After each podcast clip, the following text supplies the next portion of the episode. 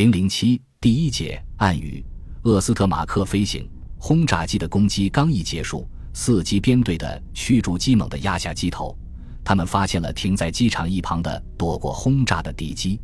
赫尔穆特·伦特少尉，此人几年后曾以飞夜航而驰名的梅塞施米特式飞机瞄准了一架大型飞机。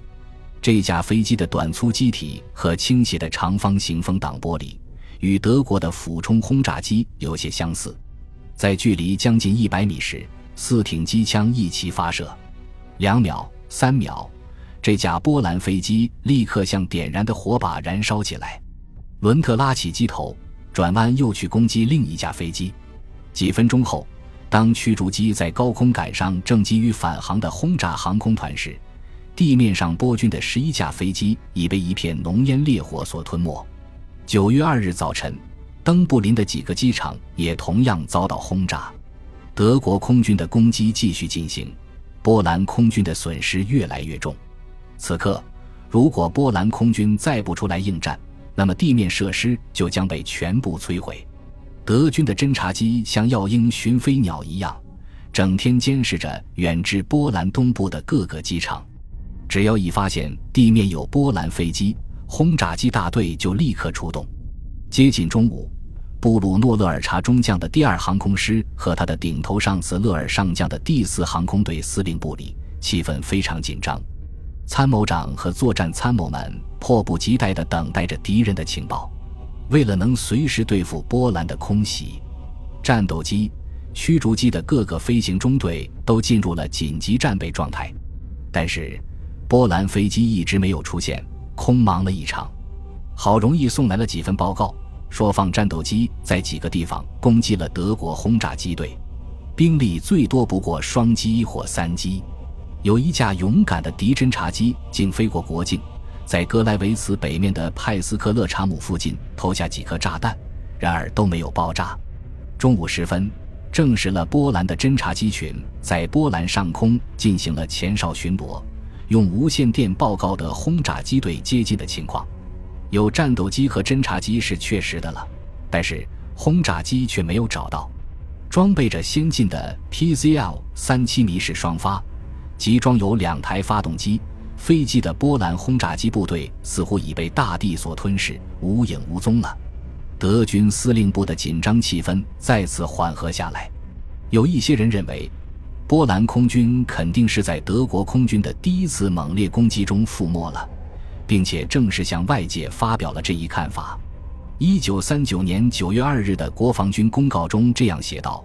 机库里和跑道上停放的飞机被烧毁。”可以认为，波兰现有的航空部队受到极其严重的损失。德国空军在波兰全境获得了绝对的制空权。波兰空军少校阿夫卡利诺夫斯基。一九三九年，在 W. 赫勒上校统帅的轰炸旅里当机长，后来曾任英国皇家空军的飞行大队长，却持有不同见解。谈到开战时的情景，他这样说过：“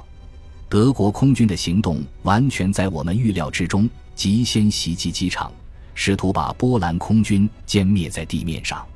现在不妨设想一下，波兰空军知道波德两国的政治关系非常紧张。”也掌握了德国的攻击意图，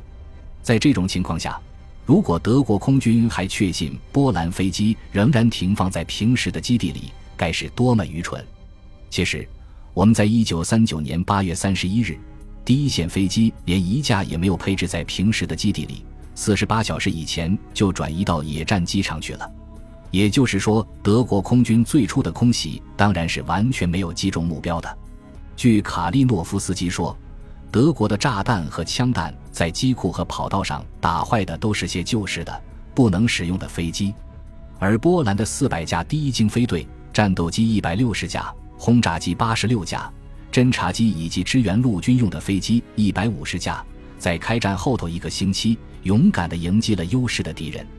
实际上，第七十六驱逐航空团的第一和第二中队是在九月二日下午，在罗兹上空巡逻时。和波兰战斗机遭遇的，当时展开了一场激烈的空战，两架 PZL 十一 C 式飞机被伦特少尉和奈格尔中尉击落，但德方也损失了三架米幺幺零式飞机。接连几天，波兰罗兹集团军的战斗机中队都取得了战果，打掉了几架德国陆军的侦察机。九月四日遇到了劲敌，与冯罗恩中尉率领的第二驱逐航空团一大队的一个中队在罗兹上空打了一仗。旧式的 PZL 型双翼机根本不是咪幺零九 D 飞机的对手，十一架飞机有的被击落，有的负伤迫降。此外，德军还在空中击落了一架新式 PZL 三七米式轰炸机，炸毁了停放在地面上的三架。在克服了最初的瘫痪状态之后，